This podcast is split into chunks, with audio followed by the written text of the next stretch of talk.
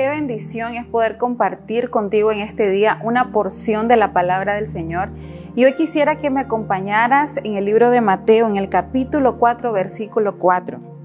Él respondió y dijo, escrito está, no solo de pan vivirá el hombre, sino de toda palabra que sale de la boca de Dios. En este momento Jesús está en el desierto y ya lleva varios días ahí, posiblemente tenga mucha hambre, tenga frío, tenga necesidad, pero hay una enseñanza tan importante que nos deja y es que lo que lo sostuvo a él es la palabra que salió de la boca del Señor en todo tiempo.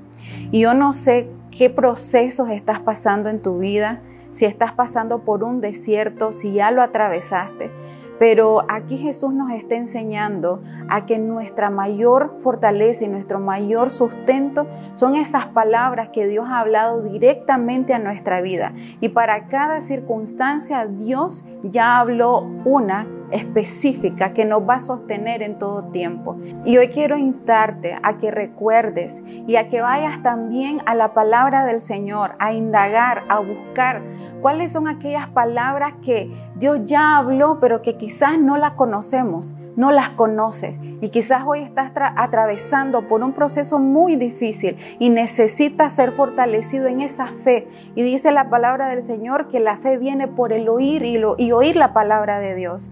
Así que hay palabra para tu vida, hay palabra para tu casa, para tus hijos, para tu matrimonio, pero es muy importante ir, indagar, preguntarle al Señor, ¿qué estás hablando hoy acerca de mi circunstancia, acerca del proceso que estoy viviendo, acerca de la dificultad que estoy atravesando. Y hay un versículo más que quiero compartirte que también es muy importante.